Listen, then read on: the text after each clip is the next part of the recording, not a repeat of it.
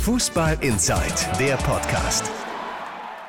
MSV Duisburg, VfL Bochum.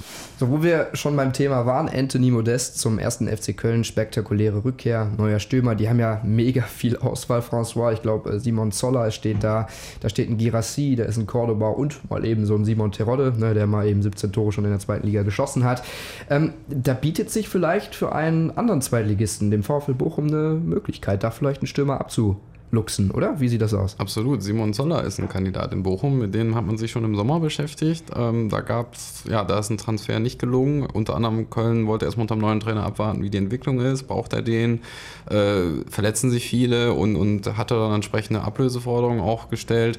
Jetzt im Winter sieht das natürlich anders aus. Vor allen Dingen durch Modest hat man einfach ein Überangebot und Zoller, Zoller ist einfach auch nicht rangekommen an den Kader. Der guckt einfach zu. Ähm, ich glaube trotzdem, dass er für den VfL eine Verstärkung wäre, wenn das realisierbar wäre. Warum? Ähm, ist ein erfahrener Erstligaspieler.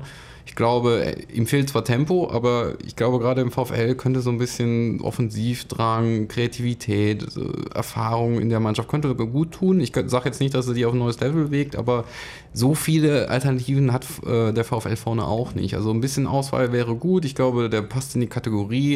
Ich glaube, das ist auch einer, der sich mit dem Verein dann und der Region so ein bisschen identifizieren könnte, dass das jetzt nicht so einer ist, der da ähm, ja, nach einem halben Jahr wieder weg will. Ich glaube, der, der hat realisiert, er ist jetzt zwei Ligaspieler und ähm, ja, mit dem VfL oben anzuklopfen, das ist doch eine gute Sache. Vor allem beim VfL ist es ja auch so, dass immer wieder in Sachen kreative Abteilung Spieler wegbrechen in der Saison. Ob das Sebastian Mayer ist, der ähm, verletzt ist, ob es Chung Yong Lee ist, der mal zur Nationalmannschaft muss. Äh, die haben Tom Weiland, der, das, der im Moment den Karren da so ein bisschen aus dem Dreck zieht. Ein Lukas Hinterseher, der letztens auch nicht fit war. Also eine Alternative wäre durchaus angebracht. Das sehe ich auch so, zumal du mit Sylvain Gonvoulard einen Stürmer als Backup hast ja, wo man äh, sich schon drüber streiten kann. Ne? Bringt er die Technik mit? Der ist ein guter Abschlussstürmer, aber Simon Zoller würde da nochmal eine andere Komponente reinbringen. Aber den kann sich der VfL doch gar nicht leisten. Das Gehalt ist auf jeden Fall sehr hoch. Äh, da gibt es Unterschiede zwischen dem Niveau beim VfL und dem FC. Ich meine, Zoller hat ja noch einen Erstliga-reifen Vertrag da liegen.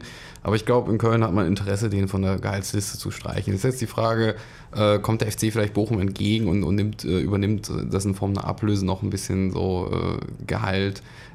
Darüber wird man sprechen bis zum Winter. Wie, wenn wir das einschätzen können, wie heiß ist das denn, die Personalie? Das ist äh, durchaus heiß. Also er hat noch andere Zweitliga-Angebote. Ich glaube, mindestens fünf Vereine haben bei ihm angeklopft, aber ich glaube auch gerade die regionale Komponente, weil er sehr, sehr auch mit seiner äh, ja, Von Torra äh, in, in Köln verwurzelt ist, das könnte auch ein Faktor sein, warum das, ja, warum das klappen sollte. Und ich glaube, der VfL ist auch eine gute Zweitliga-Adresse, weil die besseren Vereine HSV dafür kommt er nicht in Frage mit seiner Von Torra-Frau. Wir kriegen nachher wieder wütende Anrufe. Vielleicht äh, reist sie ja mit. Du bist ja auch immer unterwegs in den Stadien. Ja, an den RE1, passt schon. ja, wenn der nicht ausfällt. Ne?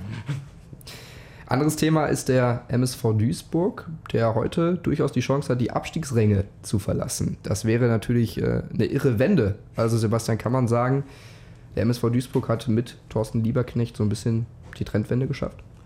Das sieht so aus zumindest. Ne? Also das ähm, einerseits, die, ich meine, die Ergebnisse sprechen ja für sich, die sind ähm, bis auf äh, ja, St. Pauli verloren auf St. Pauli, genau. genau. Also bis auf die Aufna Ausnahme hat er hervorragende Ergebnisse. Gut, der Sieg gegen Köln natürlich äh, ganz, ganz äh, vorne dabei. Ähm, das war ja nun gar nicht abzusehen, aber es, ähm, ich muss jetzt zugeben, ich äh, schaue mir jetzt nicht jedes Spiel des MSV über volle Länge an, aber das, was ich sehe und was mir eben diejenigen sagen, die es öfter sehen, dass dass sich eben auch spielerisch und vor allem taktisch auch, äh, dass da durchaus eine Weiterentwicklung zu sehen ist, dass diese Mannschaft sich nun deutlich besser auf dem Platz verhält, als sie es vorher getan hat. Also ich bin jetzt nicht unbedingt immer ein Freund davon, früh den Trainer zu wechseln, aber hier scheint es sich Stand jetzt zumindest auszuzahlen.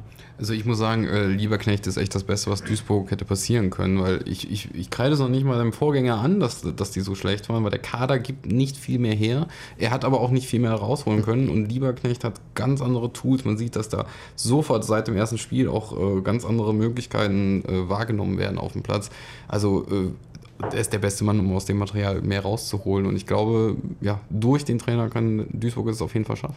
Und äh, dann andere Konkurrenten wer, wer ist denn schlechter vielleicht noch als der MSV Duisburg? Kann man das, kann man das sagen? Äh, ist da irgendwie ein Trend zu erkennen? Ich meine, Ingolstadt, die haben wir vor der Saison als Aufstiegskandidat gezählt, die sind auch richtig tief drin. Ja, die zweite Liga ist eng, aber der MSV Duisburg, ich glaube, das trotzdem wird bis zum Schluss Probleme haben. Das auf jeden Fall. Ehrlich, ne? Also es wird äh, sehr, sehr eng. Also ich glaube, Magdeburg äh, wird jetzt keine großen Sprünge machen. Ingolstadt ist durchaus was zuzutrauen, vielleicht auch durch äh, Verstärkung. Bielefeld sehe ich äh, komischerweise gar nicht so drin, weil da, da stimmt sehr viel in der Mannschaft. Die haben eine sehr intakte Mannschaft, äh, sehr viel Leidenschaft und auch äh, ja, regelmäßig gute Heimspiele. Ähm, Vielleicht Dynamo durch, durch ein paar Querelen da im, im Aufsichtsrat in der, in der Personalrochade? Die gibt es da immer, sage ich jetzt mal. Okay. Also ich, ich, ich, ich, sehe es sehr eng, wer weiß, was mit Kiel ist. Ähm, ich sehe auch Paderborn, die, die, die, die, die sehe ich nicht äh, nach unten. Also ich glaube, das wird sehr, sehr breit wieder. Ich meine, letzte zweite Saison war auch sehr spät erst, hat sich da so ein Abstiegsfeld herauskristallisiert. Ich glaube, Aue wäre noch eher jemand, der nochmal unten reinrutschen Spielen könnte. morgen gegen den VfL, also mhm. auch ja, Aue, Aue hätte ich auf jeden Fall jetzt auch ins Rennen geworfen. Ähm, aber ich glaube, das ist schon ein echtes Problem für den MSV, ähm, trotz aller guten Ergebnisse jetzt, dass da unten eben Mannschaften stehen, von denen man jetzt bis auf vielleicht die Ausnahme Magdeburg, aber wenn man so ins direkte Tabellenumfeld guckt, dass da eben Bielefeld, Sandhausen, Ingolstadt und so stehen, die nicht unbedingt zwangsläufig da unten anzusiedeln sind. Also da muss man halt aus Duisburger Sicht vielleicht nicht damit rechnen, aber zumindest fürchten, dass sie irgendwann auch wieder konstanter punkten werden. Und da darf man halt den Anschluss nicht verlieren. Das, das macht die Lage, finde ich, fast noch schwieriger, als es die geringe Punktzahl ja ohnehin macht. Aber du bist halt eben da unten nicht nur mit, mit Aue und mit Magdeburg und so weiter vertreten, sondern auch mit Mannschaften, die eigentlich, von denen man denken würde, dass sie zumindest mal im Mittelfeld anzusiedeln sind oder Potenzial dafür haben. Und das, ja, da, da muss eben der MSV wirklich aufpassen, dass er da den Anschluss nicht verliert. Es bleibt spannend und gespannt sind wir auch auf eure Reaktion auf unsere aktuelle Folge, auf die Thesen. Diskutiert da gerne mit uns. Wir ähm, schreiben euch auch zurück, wenn wir denn mal können. und jetzt viel Spaß mit der Folge. Bis zum nächsten Mal. Ciao. Fußball Inside, der Podcast. Noch mehr Fußball gibt's in unserem Webchannel Dein Fußballradio auf radioplayer.de.